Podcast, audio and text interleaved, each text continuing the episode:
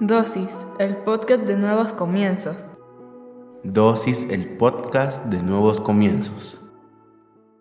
Bienvenidos sean todos y cada uno de ustedes una vez más a Dosis. Hoy hablaremos sobre el beso de Judas. Si alguna vez te han traicionado, sabes que es doloroso. Sabes que es una situación en la cual muchas veces no sabemos qué hacer porque alguien traicionó nuestra confianza. Alguien no nos está respondiendo adecuadamente a la confianza que depositamos en él o en ella. La traición siempre nos va a herir y no va a ser algo fácil de superar, sino todo lo contrario. Va a ser algo que nos llene de tristeza, que nos llene de enojo, que nos llene de ira, dependiendo del grado de la traición. De eso quiero hablarte este día. A lo largo de tu vida, en alguna parte de tu camino, un amigo o un socio que pensaste que era tu verdadero amigo te traicionó. Lo hiciste parte de tu círculo íntimo solo para descubrir más tarde que él o ella no te consideraba como parte de su círculo íntimo. ¿Te has preguntado cómo es posible que esta persona se comporte así después de tantos años juntos? Tal vez subconscientemente sabías que algo andaba mal, que alguna situación no estaba bien, pero amabas tanto a la persona que no querías ver lo que te decía tu corazón, o tal vez realmente estabas ciego a lo que estaba sucediendo justo frente a tus ojos. Y es por eso que la traición duele, y es por eso que la traición nos hiere profundamente. Desafortunadamente la lealtad hoy en día es un bien escaso. Nosotros deberíamos de tener la capacidad de escoger a nuestros amigos por su lealtad. Desafortunadamente no lo hacemos así. Todo lo contrario, nos asociamos con un amigo o lo hacemos parte de nuestro círculo íntimo porque le gustan las mismas cosas que nos gustan a nosotros, porque se siente bien cuando hablamos con él o con ella, porque simple y llanamente nos ha dado muestras de cariño o porque nos ha dado síntomas de ser una persona de confianza. Pero es leal, realmente has tenido la posibilidad de observarlo o de observarla si la lealtad está presente en su vida? Al Señor le pasó. Marcos 14, 44, 45 en la versión PDT dice, el que lo traicionaba les había dado una señal diciéndoles, al que yo salude con un beso, este es, arréstenlo y llévenlo preso. Así que Judas se acercó a Jesús y le dijo, Maestro, y le dio un beso en la mejilla.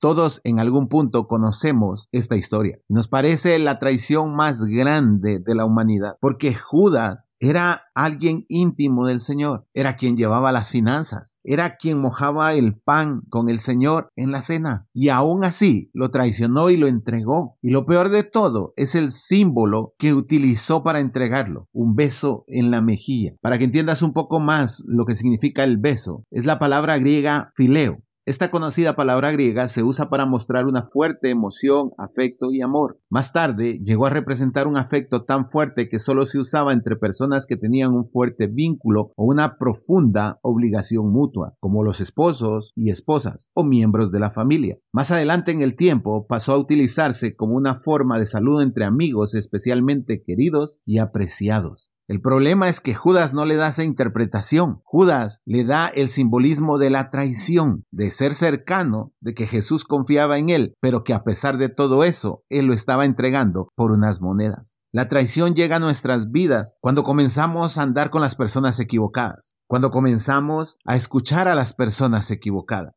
cuando comenzamos a darle importancia o acudimos a esas personas equivocadas cuando tu entorno habla sobre traiciones, cuando tu entorno habla sobre chismes. Eso fue lo que le pasó a Judas, según la palabra de Dios. Mateo 26, 14 al 16 lo describe perfectamente. Entonces, uno de los doce seguidores llamado Judas Iscariote fue a los jefes de los sacerdotes y les dijo, ¿qué me dan si les entrego a Jesús? Entonces ellos ofrecieron 30 monedas de plata. Desde ese momento, Judas empezó a buscar una oportunidad para traicionar a Jesús. Siendo francos y honestos, te aseguro que a pesar de que Jesús sabía que Judas lo iba a traicionar, el Señor se comportó de la misma manera. El Señor siguió siendo amigo de Judas, siguió enseñándole lo que solo estaba reservado para algunos, siguió tratándolo como uno más. Fue hasta el momento de la cena, de la última cena, en donde el Señor reveló el plan de Judas. Eso quiere decir que Judas tenía mucho tiempo de tratar de entregar al Señor tal como lo escribe la palabra de Dios. A veces tú estás teniendo comunión con tus amigos más íntimos. A veces tú estás compartiendo tus secretos más íntimos con aquellos que tú crees que son tus amigos. Pero hay algunas señales que deberíamos de comprender de en quién no poner nuestra confianza. Pero muchas veces las omitimos, muchas veces las dejamos ir a causa de que les tenemos amor a esas personas. Por eso te preguntaba al principio, ¿alguna vez te han traicionado? Definitivamente te ha dolido, definitivamente te ha herido, te ha hecho sentir con rencor, porque la traición de personas desconocidas no nos importan, ni siquiera los conocíamos. Te importa o te afecta la traición de alguien muy cercano. Ahora, quiero ponerlo en esta perspectiva. Imagina tú lo que siente el Señor cuando lo traicionamos nosotros, porque hoy estamos hablando del beso de Judas, pero ¿qué de los besos que nosotros le hemos dado al Señor traicionándolo? ¿Qué de ese sentimiento de lealtad que le deberíamos de tener a Dios por medio del sacrificio de Jesucristo, pero que al menor cambio nosotros lo vendemos por menos de esas 30 monedas que Judas lo vendió? Lo vendemos muchas veces por la aprobación, lo vendemos muchas veces por la aceptación de un grupo, lo vendemos muchas veces por lo que pudimos comprar, por lo que tenemos, lo vendemos muchas veces por nuestros gustos musicales, por la manera en la que nos comportamos o en la que hablamos. ¿Te das cuenta? Judas, aunque suene muy fuerte lo que voy a decir, es la representación de cómo hoy nos comportamos como cristianos. Nos atrevemos no solo a darle un beso al Señor, sino que hacerlo seguidamente, una vez tras otra, porque lo traicionamos, porque no somos leales con Él. Pero a pesar de todo eso, Él sigue siendo igual con nosotros, tal como lo hizo con Judas y por eso nos aprovechamos. ¿Sabes? Judas pensó y dijo, bueno, quiero que lleven a soldados y que nomás lo ve se lo aprenda, porque Judas había visto el poder de Jesucristo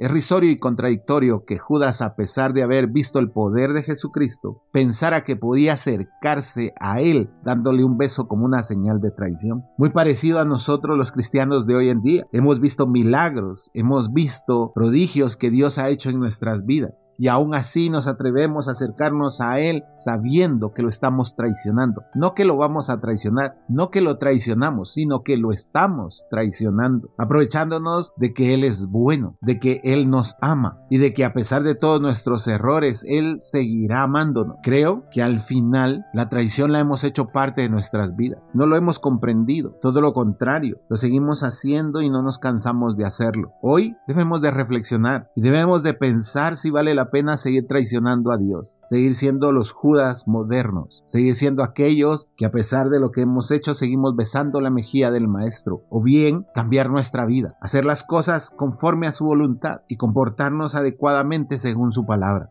Padre, en el nombre de Jesús te damos gracias, porque hoy has hablado de nuestras vidas, porque definitivamente no es una palabra fácil de digerir, porque si somos francos y honestos, nos hemos comportado como Judas. Te pedimos que nos des el valor para cambiar, que nos permitas serte leales. Te lo pedimos en el nombre de Jesús. Amén y amén.